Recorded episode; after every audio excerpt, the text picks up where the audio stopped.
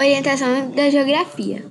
Na orientação da geografia, a gente pode ter mapas, GPS, etc. Mas hoje eu vou falar sobre a Rosa dos Ventos. A Rosa dos Ventos a gente tem o norte, oeste, leste e o sul. O noroeste, nordeste, sudoeste e sudeste.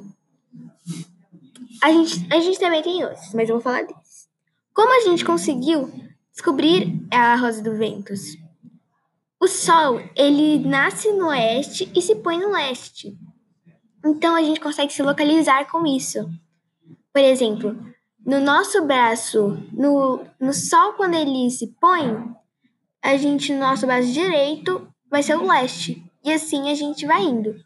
Obrigada por assistir.